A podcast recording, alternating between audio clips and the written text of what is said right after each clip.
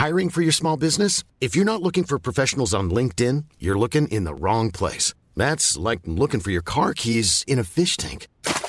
LinkedIn helps you hire professionals you can't find anywhere else, even those who aren't actively searching for a new job but might be open to the perfect role. In a given month, over 70% of LinkedIn users don't even visit other leading job sites. So start looking in the right place. With LinkedIn, you can hire professionals like a professional. Post your free job on linkedin.com slash people today. Porque el mundo actual no se entendería sin la economía y los negocios. Acompaña a Mario Maldonado, el columnista de negocios más joven y objetivo del periodismo financiero, en su programa Bitácora de Negocios.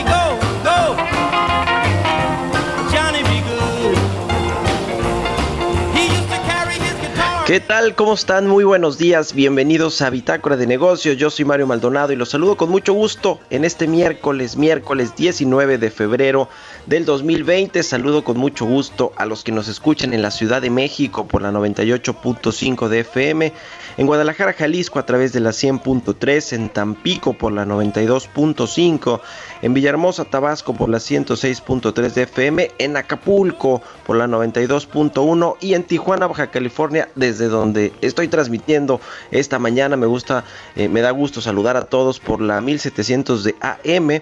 Nos escuchamos también en el Estado de México por la 540 y recuerde, ya también a partir de esta semana en McAllen, Texas por la 91.7 de FM y en Brownsville por la 93.5 de FM. También a todos los que nos siguen por la página heraldodemexico.com.mx. Un gran saludo. Ahí está el streaming de lo que está eh, sucediendo en la cabina de El Heraldo Radio. Iniciamos este miércoles con esta canción de Chuck Berry que se llama John B. Good. Esta semana, recuerda, estamos iniciando el programa con canciones, eh, pues con los éxitos más grandes de todos los tiempos, según la revista Rolling Stone. Es el caso de esta de Johnny B. Good de Chuck Berry de 1958. Les cuento rápidamente qué tendremos en el programa el día de hoy.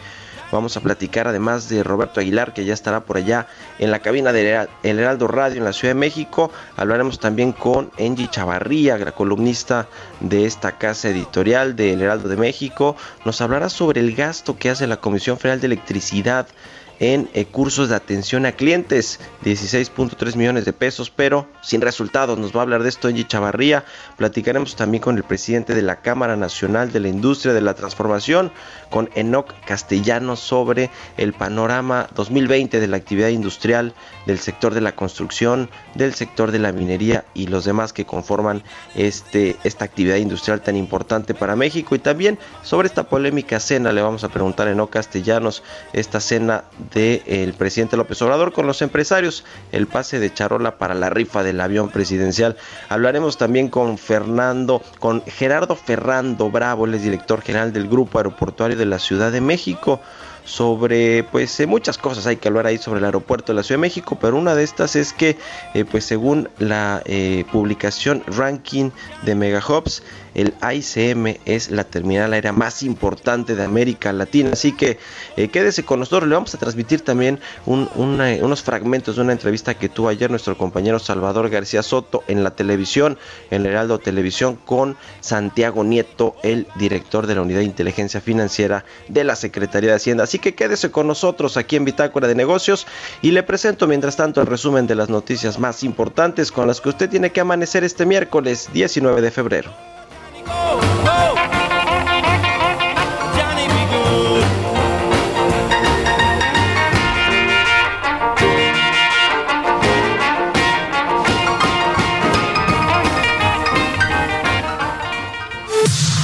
Expo Antaria Alimentaria a México 2020. Consolida alianzas y negocios el 31 de marzo, 1 y 2 de abril. Presenta. El resumen. Salvador López Contreras, presidente de la Comisión de Seguridad Pública de la Confederación Patronal de la República Mexicana, se manifestó en favor de la creación de una fiscalía especializada para atender los feminicidios a nivel nacional. Manifestó que ante la gravedad que registra el aumento de feminicidios se requiere de protocolos y medidas de acción inmediatas que inhiban este delito. De acuerdo con los resultados de una encuesta elaborada por Focus Economics, economistas de 42 grupos financieros y consultoría confían en que la recuperación de la economía mexicana comience a gestarse en 2020 con un crecimiento modesto de 0.9% del PIB, el cual se acelerará en 2021 cuando alcanzará un avance de 1.7%. El expresidente del Consejo Coordinador Empresarial, Juan Pablo Castañón, señaló que si bien el gobierno mexicano mantiene su apuesta para recaudar más recursos a través de los contribuyentes, la política de terrorismo fiscal de nada servirá para revertir el bajo crecimiento de la economía mexicana. De acuerdo con un estudio realizado por Bank of America, las decisiones del gobierno federal son la mayor preocupación para los inversionistas. Señala que el segundo factor es una desaceleración de la economía estadounidense, seguido por nuevas tarifas comerciales de los Estados Unidos y una baja en la calificación de petróleos mexicanos. La calificadora Fitch Ratings advirtió que los precios del petróleo podrían sufrir volatilidad durante 2020, impactados por el brote del coronavirus, el cual, de propagarse, podría ocasionar una sobreoferta del hidrocarburo que empujaría su cotización a la baja. HSBC anunció que se deshará de activos valorizados en 100 mil millones de dólares, reducirá su banca de inversión y reformulará sus negocios en Estados Unidos y Europa, una reforma drástica que implicará 35 mil despidos en un plazo de tres años. Bitácora de negocios. Grandes negocios, capacitación especializada y networking para el sector comercial y alimentario. Todo en Expo Antadia Alimentaria México 2020. Forma parte de esta comunidad internacional de empresas y consolida grandes negocios. 31 de marzo, 1 y 2 de abril en Guadalajara. Informes al 5555 809900 y en expoantad.com.mx. Expo Antadia Alimentaria México 2020. Consolida alianzas y negocios. El 31 de marzo, 1 y 2 de abril. Presentó. El editorial.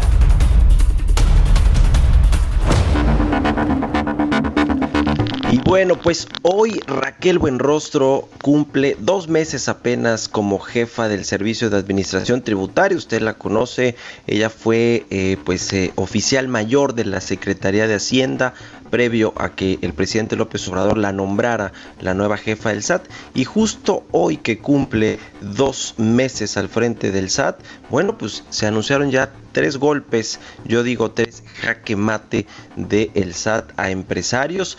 Eh, usted eh, pues eh, pensará quién es Raquel Buenrostro. Bueno, pues es una funcionaria pública que ha estado muy cercana a Andrés Manuel López Obrador desde sus tiempos en el gobierno de la Ciudad de México. Es una servidora pública que se caracteriza por su estilo rudo, áspero en la, en la forma de hacer cumplir la ley y de hacer cumplir pues sus encargos en la administración pública. Y bueno pues eh, eh, en estos días y le hemos platicado aquí en el programa se han anunciado pues algunos golpes estratégicos que ha dado el servicio de administración tributaria. El más relevante lo platicábamos ayer con Roberto Aguilar y le dimos al clavo porque se trataba de América Móvil la empresa de Carlos Slim. Es esta recuperación de 8.290 millones de pesos en pagos de impuestos omitidos desde el 2016 por parte de América Móvil. Ellos dicen la empresa de Carlos Slim que no los omitieron, que solamente están cambiando un poco de régimen fiscal y de cómo eh, eh, eh, contabilizaban los impuestos, el ISR, y bueno, pues le, le, pagaron en diciembre pasado al gobierno mexicano a través del SAT 8.290 millones de pesos. Es sin, sin duda yo creo que un golpe importante y certero del Servicio de Administración Tributaria, pero en esta línea está lo que también le comentamos ayer, todavía al final del programa le alcanzamos a comentar sobre esta pues eh, multa o este reclamo más bien de impuestos para la empresa regiomontana Maxcom Telecomunicaciones por 631 millones de pesos. Ahí está eh, pues un ex banquero, Enrique Castillo Sánchez Mejorada como presidente del Consejo de Administración. Así que bueno, pues eh, es, un, es un empresario importante también en, en, México. Y el, el, asunto de Alcea, ya lo comentábamos lo mismo, de la familia Torrado por 3.381 millones de pesos. Le reclamaron también por parte del SAT a esta compañía esta cantidad eh, grandísima de dinero. Así que eh, tres golpes duros, yo diría no solo de Raquel Buenrostro, sino de alguien que fue enviado ahí al SAT como administrador general de, de grandes contribuyentes, se llama Antonio Martínez Dagnino. Él fue enviado al SAT por parte de la familia presidencial, más en particular por Andrés Manuel López Beltrán, conocido como Andy, hijo del presidente Andrés Manuel López Obrador. Así que estos tres golpes que ha dado el SAT en estos dos meses en los que Raquel Buenrostro lo ha dirigido, pues tienen parte de la mano presidencial eh, cómo no. Así que el presidente por un lado los pone blanditos a los empresarios en una cena con eh, eh, pues tamales y chocolate y por otro pues el SAT tiene bien afilados los dientes. Así que usted tiene la mejor opinión, escríbanos, puede escribirnos a, la cuenta arroba heraldo de México en Twitter y a mi cuenta personal arroba Mario Mal. Así que eh, esto, este es el, el, tema de hoy. Vámonos con otra cosa. Está usted escuchando el Heraldo Radio. Estamos en Bitácora de Negocios. Mercados bursátiles. Y ya está Roberto Aguilar, nuestro colaborador aquí en Bitácora de Negocios, analista de mercados y de economía. ¿Cómo estás, mi querido Robert? Un saludo. ¿Qué tal, Mario? Muy buenos días. ¿Cómo estás? Pues fíjate que hoy sí hay buenas noticias. El tema, fíjate que por vez primera, la cifra diaria de pacientes recuperados superó a la de nuevos casos confirmados del coronavirus. Y esto pues obviamente no puede pasar desapercibido, sin embargo pues el número de decesos sigue aumentando, se ubicó en 2004 y los casos confirmados de contagio pues ya alcanzaron más de 74 mil, 74 mil 185 para ser exactos. Sin embargo, Mario, creo que aquí también desde un principio han surgido pues muchos interrogantes respecto a qué tan fidedigna puede resultar la información que comparte el gobierno de China. Y esto te lo, te lo comparto, te lo digo porque eh, justamente hoy amanecemos con una nota de que China, el gobierno de China, China retiró credenciales a tres periodistas del Wall Street Journal por un artículo, fíjate, el, el artículo una cosa muy interesante porque calificaba como el verdadero enfermo de Asia a China y justamente pues ahí criticaba los esfuerzos y esta estrategia del gobierno chino que obviamente no le no no, no le pareció, este, pues al más puro estilo ya sabes de quién, y bueno, pues eh, estos fueron los reclamos y así es como respondió el gobierno de China, así es que esto, por una parte, pues sí, qué bueno que le está dando información pues sobre esta, la pandemia, pero por el otro, ver qué tan confiables pueden ser las cifras de China en medio de una estrategia donde quieren, a, como de lugar, pues demostrarle al mundo que ya controlaron o cercaron al virus. Esto sin, eh, sin duda va a ser un, un tema que a lo largo del día va a tener incidencia en los mercados financieros internacionales. Ayer el Dow Jones y el Standard Poor's 500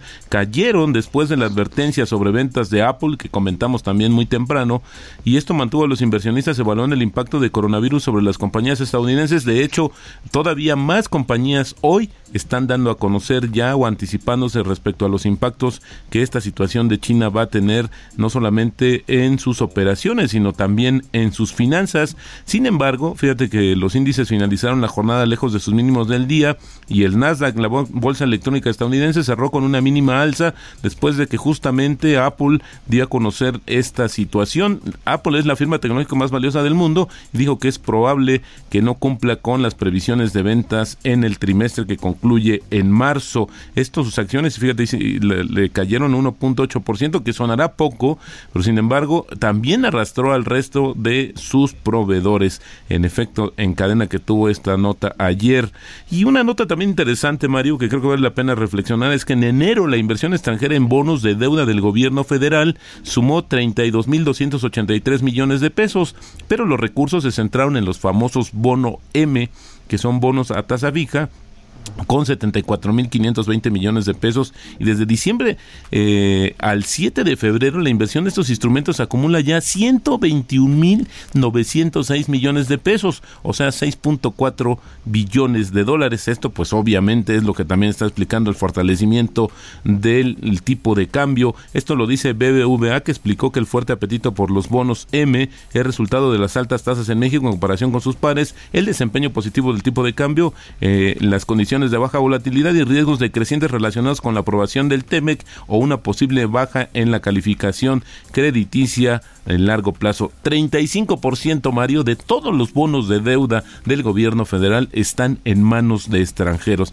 Creo que vale la pena también comentar sobre este dato y nos lo decía Jesús en el resumen, eh, Mario, esta, esta encuesta que entre manejadores internacionales de fondos que realiza Banco of America, pues donde también es importante decir que quienes participan en ellos están viendo un, un desempeño positivo del tipo de cambio y 21% de los encuestados esperan justamente que sea siga todavía el peso fortachón en los siguientes seis meses y solo agregaría también a tu editorial Mario que bueno pues es, es Alsea pero también a Walmart le está requiriendo el SAT esta situación sobre la operación que involucró la venta de los restaurantes VIPs y México recibió 32 mil millones cerca de 32 mil millones de dólares en inversión extranjera directa en 2019 un alza de 4.2% por encima del año anterior con cifras preliminares. De enero a diciembre se captaron 32.921 millones de dólares y también es importante decir que, bueno, pues el origen de la inversión extranjera directa, 37% Estados Unidos, España 12%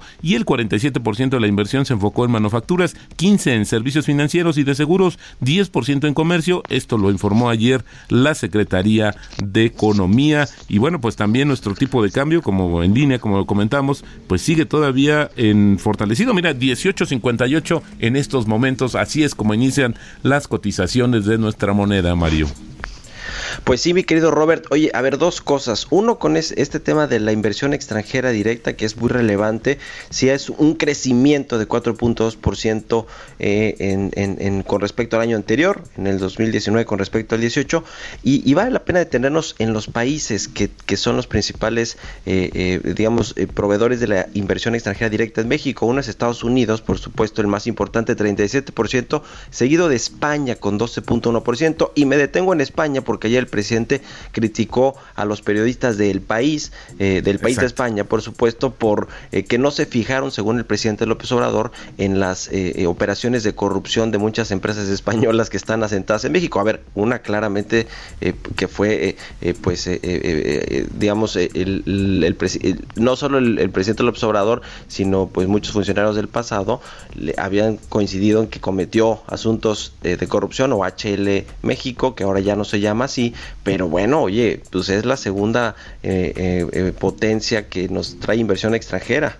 Sí, y sobre todo, Mario, yo creo que otro dato interesante que tiene que ver con la inversión extranjera ibérica, que se enfoca mucho al tema energético. Ahí también hay una gran eh, falta de claridad sobre esas inversiones, sobre todo las energías limpias, y, desde el año pasado, justamente la Cámara de Comercio Española se ha reunido con personajes relevantes del nuevo gobierno, pues para tratar de descifrar los mensajes y bueno, pues seguir en el tema. Y agregaría, Mario, si me lo permites, un dato revelador en términos de la inversión extranjera directa. Sí, qué bueno que sube, pero sin embargo, si lo vemos por tipo de inversión, sola, más de la mitad de la, de la inversión extranjera directa fue de reinversión de utilidades, es decir, y, y solamente un 39% de nuevas inversiones. Es decir, lo que sí llegó realmente, lo demás fue de lo que se genera, pues volvieron a reinvertir en sus activos y sus operaciones locales. Así es que creo que esto hay que también dimensionarlo, no, no es para echar las campanas al vuelo, ni mucho menos. Seguramente hoy el presidente lo va a hacer así, pero creo que en los detalles hay que cuidar mucho eh, también la lectura que se le dan a estos indicadores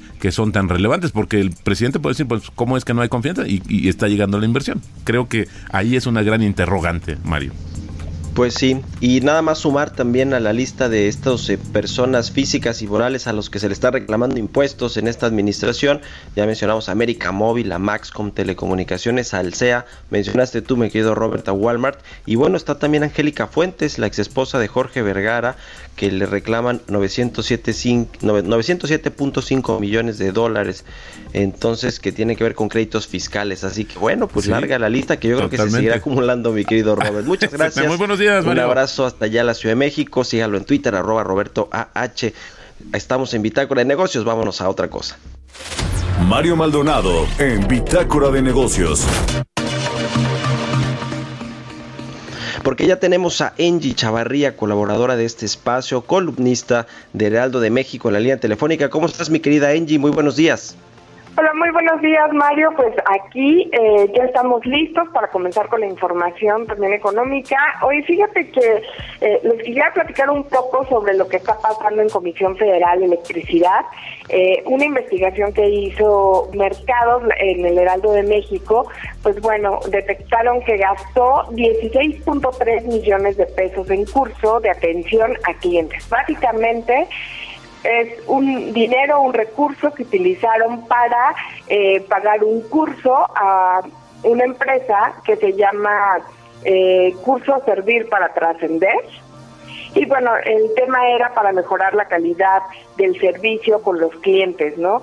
Esto eh, vemos que finalmente no tuvo un buen impacto porque si lo medimos, por ejemplo, con el número de quejas que tuvo ante la Conducef, pues es la segunda empresa con mayor número pues de acusaciones en contra eh, y esto se debe pues bueno a que la satisfacción del cliente pues no es la más idónea no pero bueno de acuerdo con una auditoría interna Mario déjate cuento que este gasto se realizó en noviembre de 2019 que básicamente ya es de esta nueva administración la CFE contrató eh, a la empresa que fiscalmente se registró como Sistemas para el Desarrollo del Talento y la idea era ofrecer un curso al personal eh, de la comisión, pues bueno, que finalmente eh, iba a estar destinado a la subsidiaria suministración, de servicios básicos y subgerencias comerciales, pero solo del Valle de México.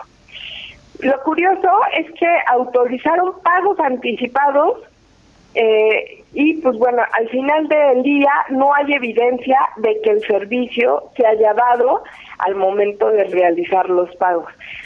Otra de las cuestiones más es que eh, una de las eh, la auditoría encontró que, por ejemplo, que una vez que ya fue aceptada la factura, pues tampoco se detectaron a los instructores que ellos, esta empresa, había prometido. En este caso, no contaba ni con los diplomas, ni con certificados de conocimiento en psicología mínimo laboral y administración de calidad, por lo que ellos, ellos así se habían manifestado, por lo que no hay certeza de que el proveedor cuente con experiencia en desarrollo personal y procesos humanos, así como de formación, como lo que esperaba este, este núcleo de, de la Comisión Federal de Electricidad.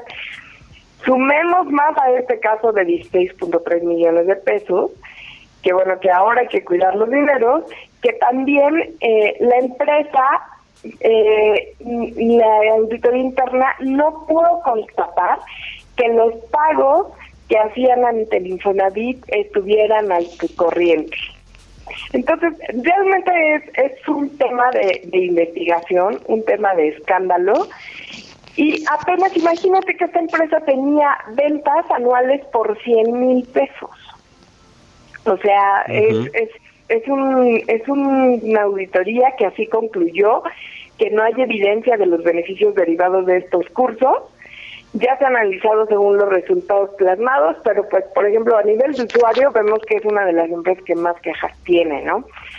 Y pues bueno, en eso pues podemos ver que el propiciar que los participantes de este proceso de análisis y reflexión que querían entre los trabajadores, pues tampoco hay evidencia de que se haya dado y de que lo hayan recibido y que se hayan graduado, pues ni sabemos cuántos números de trabajadores pudieron verse involucrados. Así tenemos hoy esta noticia. Bueno, pues una raya más al tigre de la Comisión de Electricidad, como se dice coloquialmente. Nada más puntualizar, Angie, este tema, este curso para, de servir para trascender y en el que se gastó 16.3 millones de pesos, ocurrió en 2018 y se, y se obtuvo, digamos, esta información en una auditoría que, se hizo en 2019. Es decir, estamos hablando de la administración anterior de, de Enrique Peña Nieto. Exactamente, fue en 2018 eh, es cuando se gastaron los 16.3 millones de pesos, pero la auditoría encontró estas inconsistencias en noviembre de 2019.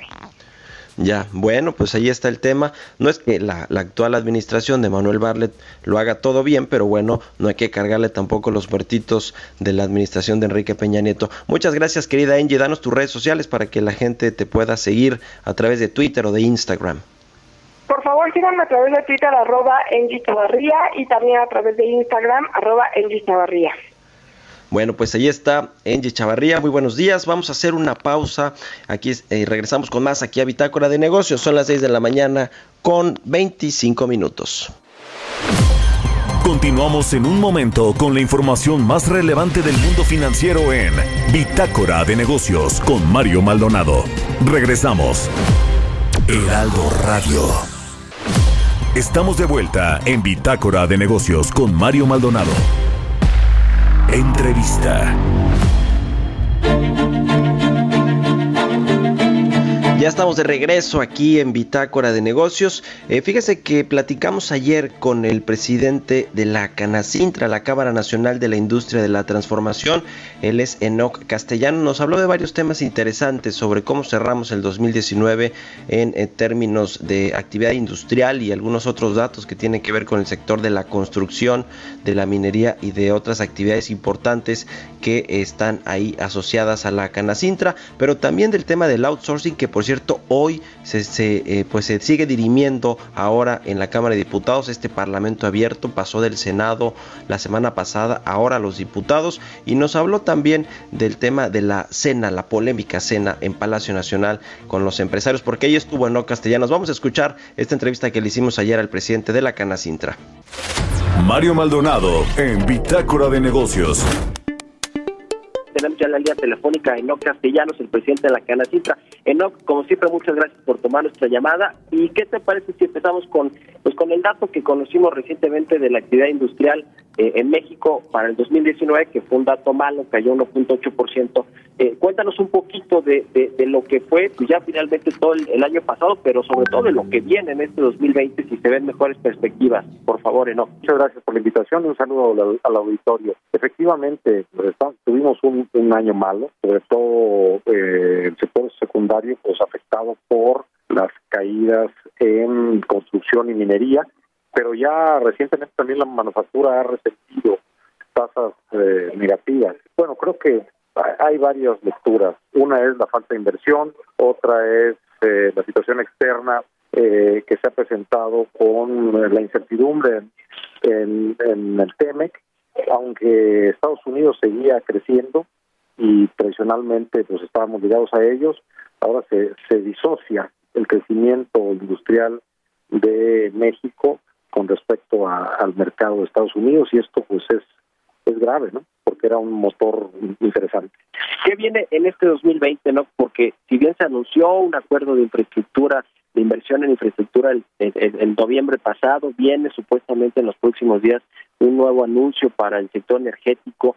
Eh, ¿qué, ¿qué, hace falta, digamos? ¿qué, ¿Qué hace falta para que la, inversión privada pueda fluir? Ya se firmó el TEMEC, que era lo que le había metido algo de incertidumbre también a la inversión eh, privada, tanto nacional como la extranjera, pero parece ser que no termina de, fluir eh, la ejecución de los recursos. ¿En, qué estamos atorados, eh, eh, Enoch? Mire, yo haría un balance. Primero, eh, esperamos que sí empiecen a aterrizar ciertas inversiones derivadas del tema, de que ya tenemos acuerdo y que, bueno, pues hay que aumentar contenidos regionales y cumplir con reglas de origen por la parte automotriz. esto, digamos, va, va a traer algunas inversiones. Sin embargo, no las suficientes porque uno de los eh, sectores que más intensivamente atrae inversión extranjera y nacional es el sector energético y tenemos de facto una cancelación de la reforma energética que aperturaba el mercado eléctrico, el mercado de gasolinas y la exploración y producción de petróleo, eh, minando aún más la confianza por eh, los vaivenes y la actuación errática eh, del gobierno federal en cuanto a la relación con, con, el sector privado. Creo que esto no ha cambiado, al contrario, se ha agudizado. Y si el inversionista, que creo que hay un error de cálculo brutal que, que tiene eh, el gobierno federal, que trata de coquetearle a los grandes empresarios y a los extranjeros, pero no se da cuenta que quien genera el 52% del Producto Interno Bruto y que da el 80% del empleo es justamente la empresa de menor tamaño, la empresa micro, mediana y pequeña.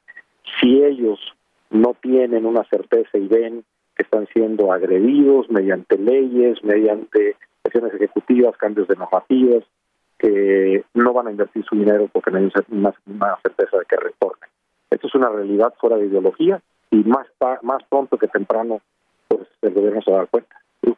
Oye, a propósito de este tema de la relación de iniciativa privada con el gobierno, quiero quiero que me des tu punto de vista sobre lo que sucedió la semana pasada en esta cena entre empresarios y el presidente para pues venderle, mira, se dice que no fue un pase de charola, pero sí eh, eh, casi casi eh, pedir a los empresarios que aporten su, su dinero, su lanita para esta rifa del avión presidencial, que no va a ser una rifa del avión, sino se va a rifar dinero. ¿Qué opinas? Porque hubo muchas lecturas, hubo quien dijo que los empresarios prácticamente pues estaban entregando ya los caprichos del presidente. ¿Cuál es tu óptica sobre esta sobre esta cena, enorme? Yo te voy a hablar desde el punto de vista de Canacintra es un servidor, fuimos invitados a al menos a tres reuniones, dos preparatorias y a la, y a la cena que se conoció públicamente.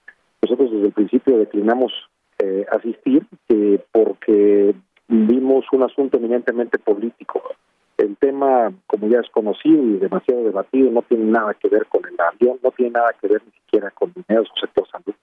Es una señal política. Basta ver eh, eh, los mensajes, las señales y las cuestiones icónicas que se dieron en la cena para darse cuenta que, que fue un sometimiento. Sin embargo, yo soy muy respetuoso de quienes estuve, estuvieron ahí. Eh, Canacintra no participó ni eh, accedieron ninguno de los empresarios eh, que eh, pues están en nuestro consejo directivo, en nuestra mesa directiva, y, es una decisión que respetamos porque creo que, que bueno, pues eh, para tener el respeto a los demás uno se tiene que respetar a sí mismo. Yo creo que el tema va a dar para mucho más y que, bueno, tenemos que platicar y sentarnos con el gobierno federal a ver justamente cómo le hacemos para que se generen más empleos en el país, para que haya crecimiento y para que dejemos de estar en una lógica revanchista y de y de hostilidad hacia el sector privado, eh, entendiendo que que el gobierno necesita de los que invierten su dinero porque generamos el 80% del Producto Interno Bruto. Si el gobierno sigue dando esas señales, los resultados van a estar a la vista y no hay, los hacemos directamente responsables de lo que sucede en cuestión de crecimiento. Si seguimos con estos vaivenes y con estos eh, juegos que la verdad es que no le benefician en nada al país. Finalmente, lo que quiero preguntar sobre el tema del outsourcing, estos esquemas de subcontratación laboral. Ya hubo un parlamento abierto en el Senado la semana pasada. ¿Qué, qué, qué, qué va a pasar? Porque por ahí salió un, diario con un borrador de lo que va a ser ya el dictamen final de, de la iniciativa para regular el outsourcing y dicen que va casi casi como la planteó Gómez, Napoleón Gómez Urrutia, que quiere penas retroactivas a los que usan estos esquemas y bueno, pues eh, satanizarlo, llevarlo al extremo de la, de la criminalización a quienes usen el outsourcing.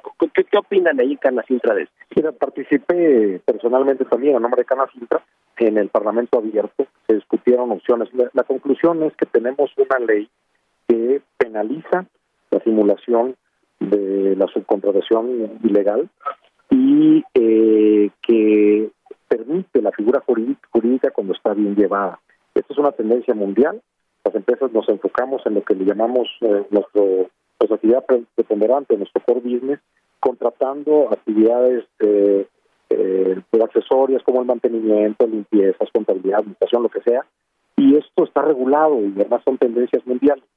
creo que todavía siguen las pláticas, no hay eh, una un consenso ni siquiera eh, al interior de, del partido Morena porque el gobierno pues ha, ha tenido una posición de diálogo ahí sí el gobierno federal y son algunos legisladores que están queriendo nuevamente mandar una señal de hostilidad y, parece que quisieran echar eh, sal al desierto porque si estamos teniendo problemas de crecimiento y de inversión que se debieran de ser al menos es dejar las cosas como están y no seguir en ese empecinamiento de echarle la culpa al villano favorito en el que nos hemos convertido en las empresas.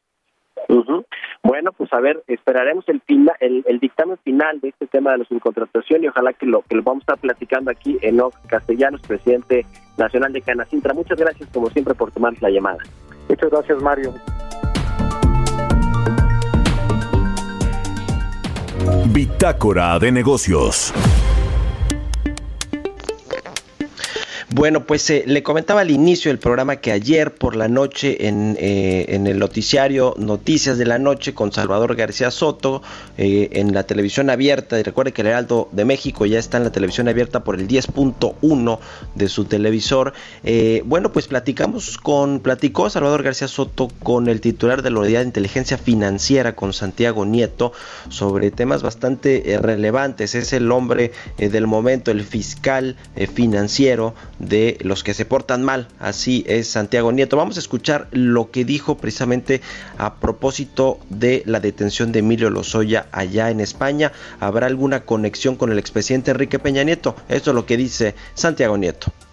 Hay procesos todavía de investigación abiertos en muchos frentes. Eh, hemos aportado para el caso de la Fiscalía General de la República 660 notas de investigación durante 2019 y muchas involucran a gente cercana al, al expresidente Peña Nieto. Eh, con ello, yo creo que es una parte fundamental de la agenda pública del presidente López Obrador y con un objetivo muy claro, cumplir con esta eh, perspectiva del presidente López Obrador de tener una política de cero tolerancia a la corrupción y al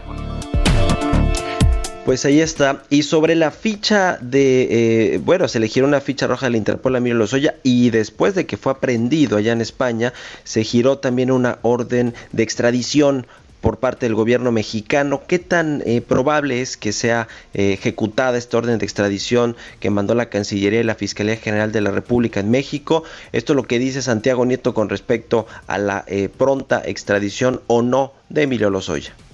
Sí, efectivamente, es una información que en realidad tendrá la Fiscalía General de la República en su, en su conjunto, pero el objetivo es que cada, por la orden de aprehensión está este, relacionada con los hechos de enriquecimiento ilícito, peculado, lavado de dinero, por el caso de agronitrogenerados, por el caso de Odebrecht, y es importante que se vayan acumulando los demás este, expedientes para efecto de que las eh, solicitudes sean lo más sólido posible. Creo que hay casos importantes, está todavía pendiente el caso de César Duarte, recuerdo que había 16 órdenes de aprehensión, una federal, que de hecho se obtuvo en FEPADE durante el tiempo que yo tuve la oportunidad de el privilegio de encabezarla y 15 en el ámbito local, que también está en este momento la, Secretaría de Relaciones Exteriores está trabajando para ese proceso de extradición, porque es muy importante mandar un mensaje de que eh, la impunidad se puede, se puede y se debe combatir como un imperativo ético.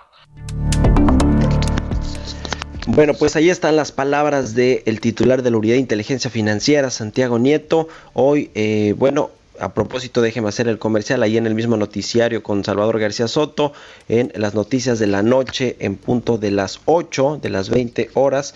Eh, ahora sí vamos a transmitirle la entrevista con el secretario de Hacienda, Arturo Herrera, quien nos habló de muchos temas importantes. Yo eh, tengo el honor también de participar ahí en la sección financiera con el noticiero de Salvador García Soto. Así que bueno, eh, véala si puede y mañana también la estaremos platicando aquí en Bitácora de Negocios. Son las 6 de la mañana con 40 minutos. Historias empresariales. Bueno, pues fíjese que Jeff Bezos, el fundador y presidente de Amazon, el gigante del comercio electrónico, dijo que destinará 10 mil millones de dólares a la investigación y a organizaciones para cuidar el medio ambiente y que esto ayude a contrarrestar los efectos del cambio climático. Lo va a hacer a través de una fundación que se llama Earth Fund, que es de este multimillonario, el hombre más rico del mundo, Jeff Bezos. Vamos a escuchar la siguiente pieza que nos preparó nuestra compañera Giovanna Torres. Jeff Bezos, fundador de Amazon y dueño del diario The Washington Post, se comprometió a aportar 10 mil millones de dólares a un nuevo fondo para enfrentar el cambio climático mundial.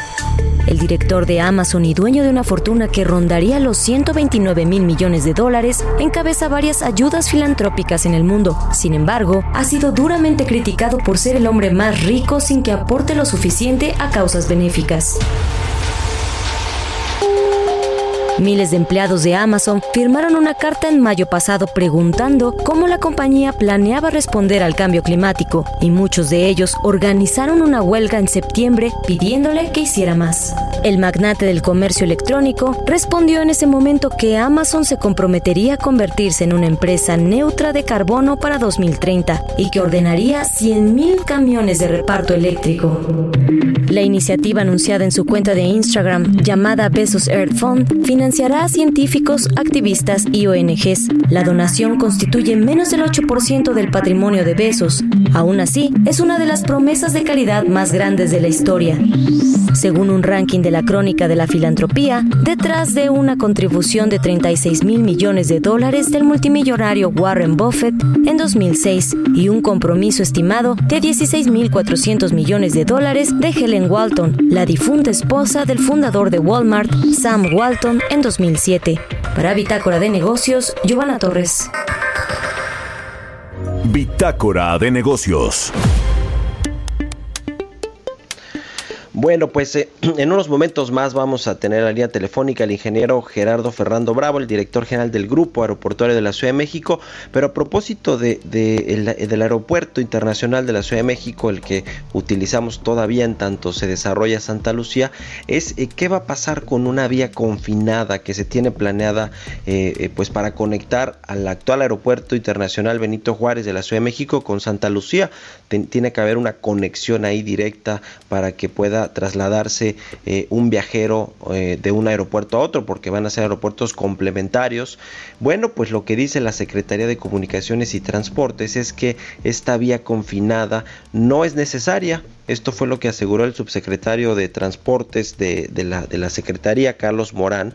Dijo que eh, los vuelos de conexión entre ambas terminales, es decir, entre Santa Lucía y eh, cuando esté construido, por supuesto, el nuevo aeropuerto, esta nueva terminal para eh, eh, pues la aviación comercial, que según el presidente dice que es en marzo del 2022 cuando comenzará a operar. Bueno, pues una vez que esté terminada esta, esta terminal en Santa Lucía, los vuelos de conexión con el de la Ciudad de México van a ser mínimos. Dice que las conexiones van a ser muy pocas, por lo que otorgar un carril exclusivo para estos dos aeropuertos no se justifica, sería un trayecto más o menos de 46 kilómetros entre ambas instalaciones eh, aeroportuarias, lo cual pues nos habla eh, de un, un, trabajo importante en materia de infraestructura para atender pues una vía de 46 kilómetros que conecta los dos aeropuertos. Sí me llama la atención que no se esté considerando que va a haber conexiones entre las dos eh, terminales porque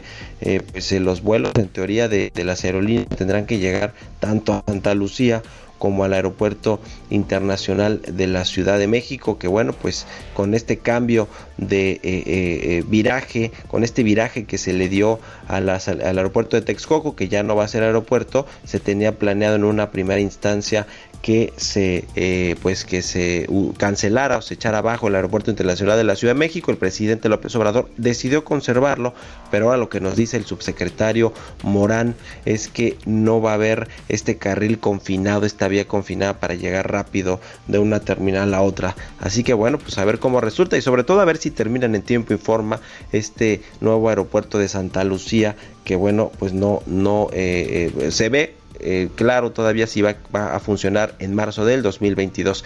Bueno, pues vamos a platicar ahora sí con el, director de general del Grupo Aeroportuario de la Ciudad de México, con el ingeniero Gerardo Ferrando Bravo, a quien me da gusto saludar en la línea telefónica. ¿Cómo está, ingeniero? Muy buenos días. Mario, muy buen día a ti y a tu auditorio, a tus órdenes.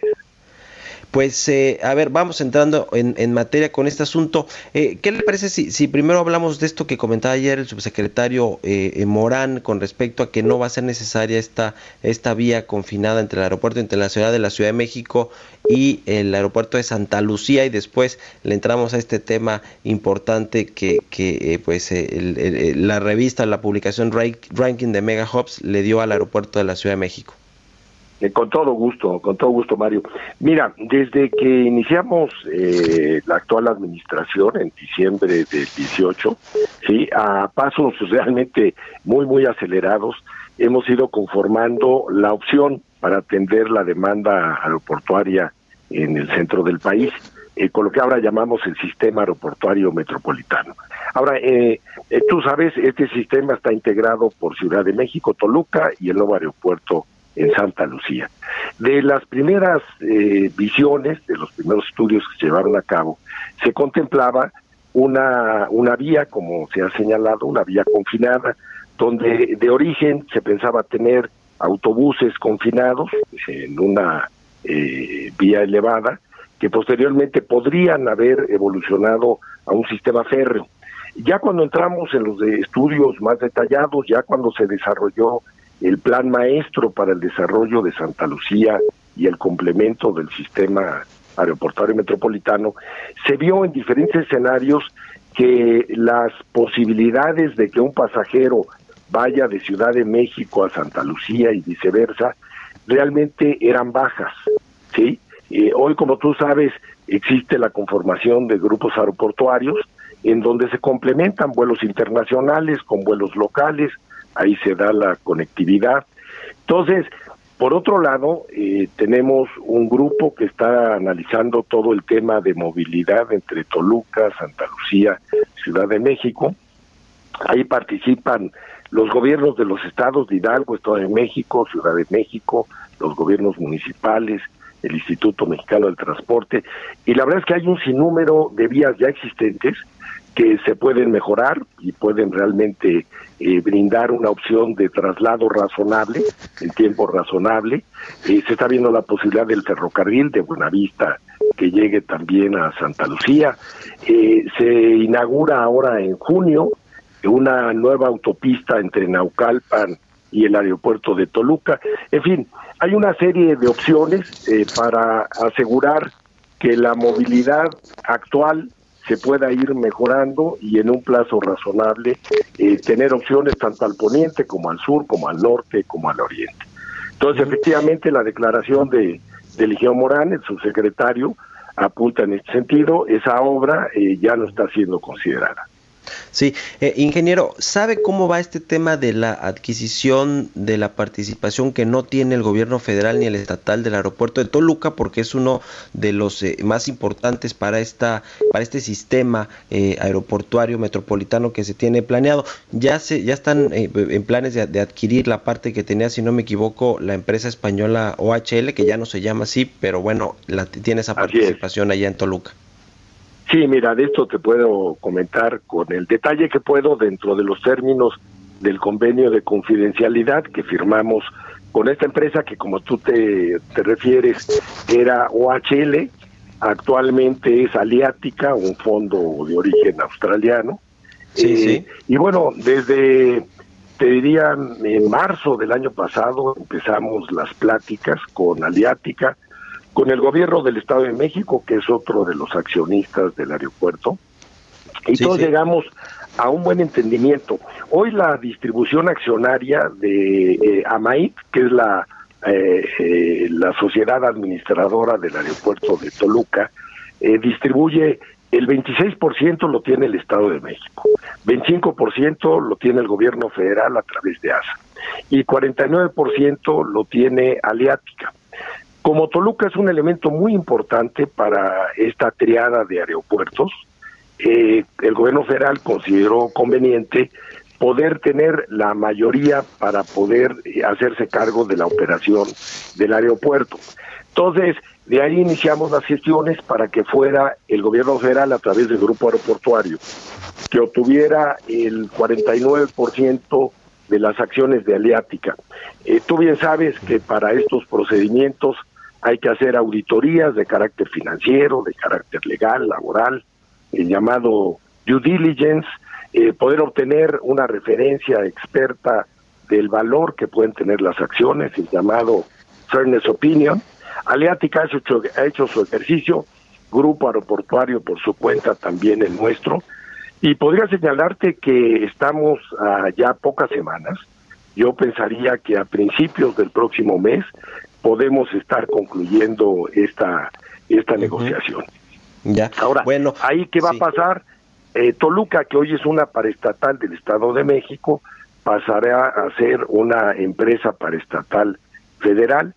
Y por último, te señalo, hay el acuerdo con el Estado de México que ellos incrementen su parte accionaria del 26 al 49 y el gobierno federal quedaremos con el 51%.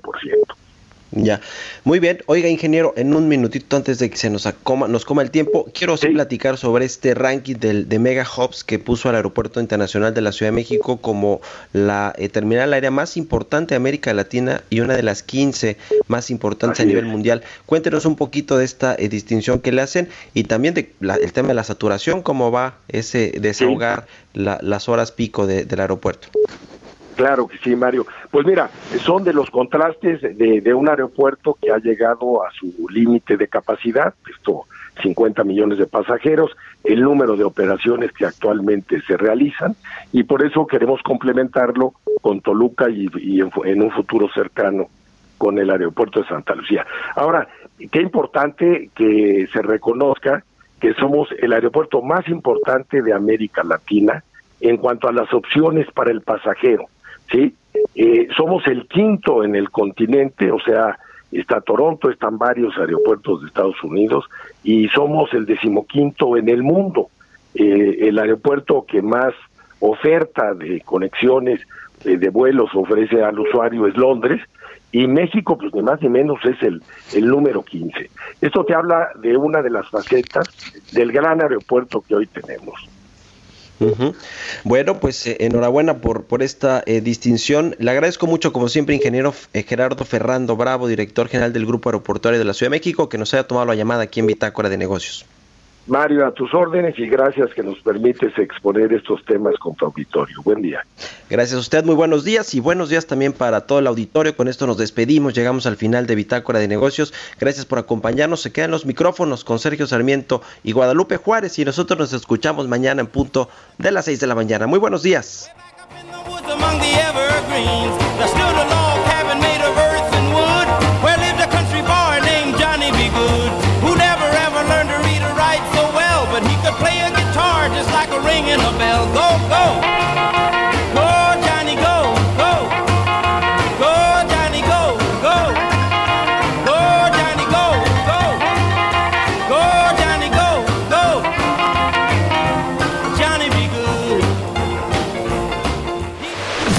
Fue Bitácora de Negocios con Mario Maldonado, donde la H suena y ahora también se escucha. Una estación de Heraldo Media Group.